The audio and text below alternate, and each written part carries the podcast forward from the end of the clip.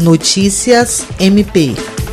O Ministério Público do Estado do Acre tomou conhecimento de que policiais civis e militares teriam sido vacinados contra a Covid-19 em Epitaciolândia. O promotor de justiça, Rodrigo Fontoura, informou que vai solicitar esclarecimentos à Prefeitura sobre a aplicação do imunizante de forma contrária ao definido no Plano Nacional de Vacinação. A depender das informações encaminhadas, será instaurado inquérito civil para apurar a responsabilidade e eventual prática de improbidade administrativa em decorrência de burla à ordem de prioridade de vacinação contra a Covid-19. A vacinação dos policiais foi informada pela Associação dos Delegados de Polícia Civil do Estado do Acre por meio de uma carta de agradecimento ao prefeito da cidade, Jean Oliveira, para a Agência de Notícias do Ministério Público do Estado do Acre.